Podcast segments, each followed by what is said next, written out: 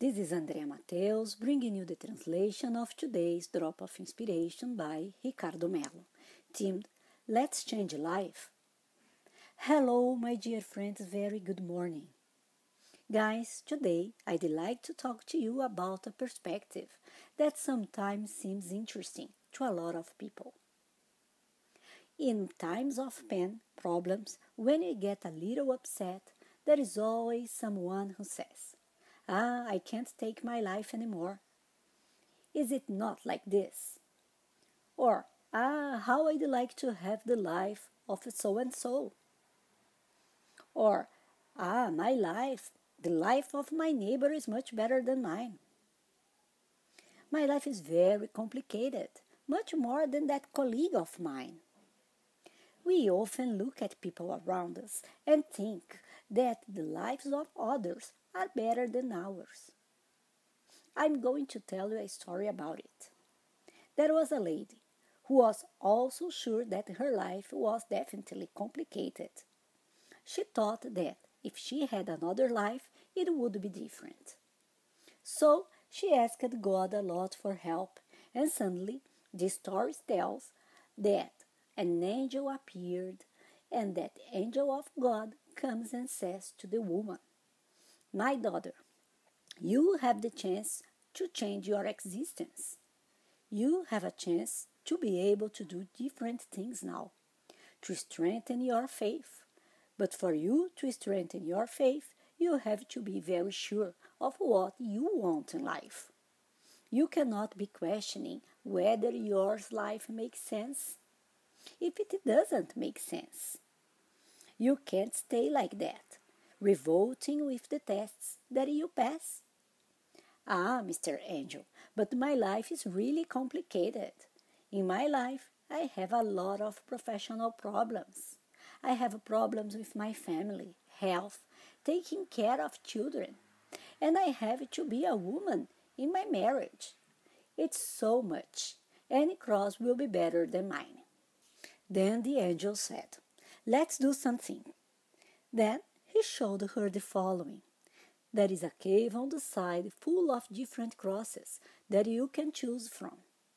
If you want to change yours, you can enter the cave and within an hour, if you leave, you can choose the cross you wanted to be yours. But if you don't leave, you will be locked in that cave forever, and you will never be able to surface again. She was scared but she thought, one hour? My life is so bad, so complicated, that I think any life is better than mine. So she went in, took the cross she was carrying, put it in the corner, and went to see the others as if it was a sale. Then she got the first one. Oh, I'm going to marry a rich, wonderful, and interesting man. But I'm going to be betrayed. He's going to die early, and I'm going to be a widow. I don't want that for me. The second, whoa, I'm going to have two wonderful children, but I'm going to have a very complicated mother, worse than the one I have today. No, no, I don't want that for me. Any other, I'm going to have beautiful children, a perfect marriage, but I'm going to get sick at 50 and I'm going to have a health problem, a degenerative disease. No, I don't want to. So it was always like that. Each cross she picked up had interesting things, which attracted her attention. But there were always one or two things that would probably happen to her and made her question that it was not good. And time passing 10, 20, 30, 40, 50, 57 minutes passed, and the angel says, There are only three minutes left. The woman goes into despair. She never imagined it would take so long. She picks up one last cross. It was already closing, and she says, This one. It has to be this one. It has to be this one. Ah, I'm going to have a wedding. I knew it was. Look how beautiful! A perfect wedding, a wonderful man, beautiful children. Wow, I'm going to have a family wonderful. but it was there. She will die young. And she says, Oh, no, it's not possible. And the angel, five, four, three, she hands on the last cross that was on her side, and she didn't even see it, guys. She jumped out of the cave. Then she said, That's it. That's the one I want. She hadn't even seen it, guys. That's the one I want. The angel looked at her with a laugh and said, Oh, my daughter, what a joy!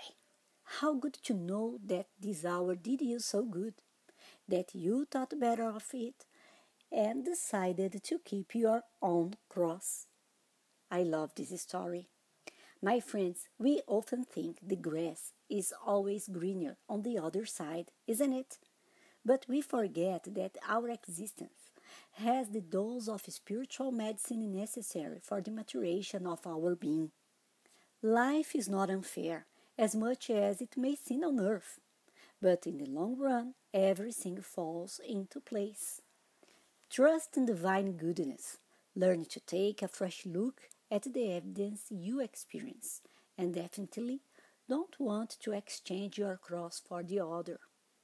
On the contrary, perfect your own cross, strengthening your shoulders and your wisdom, so that it will be lighter, regardless of what you have to go through.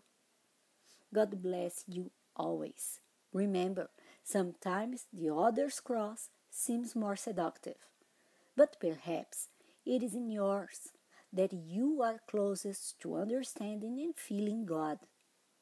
Think about it, light and peace. Download the app IRM Official and receive the drops of inspiration every day. Share them with your contacts too. Thank you. May God be with you, my friends.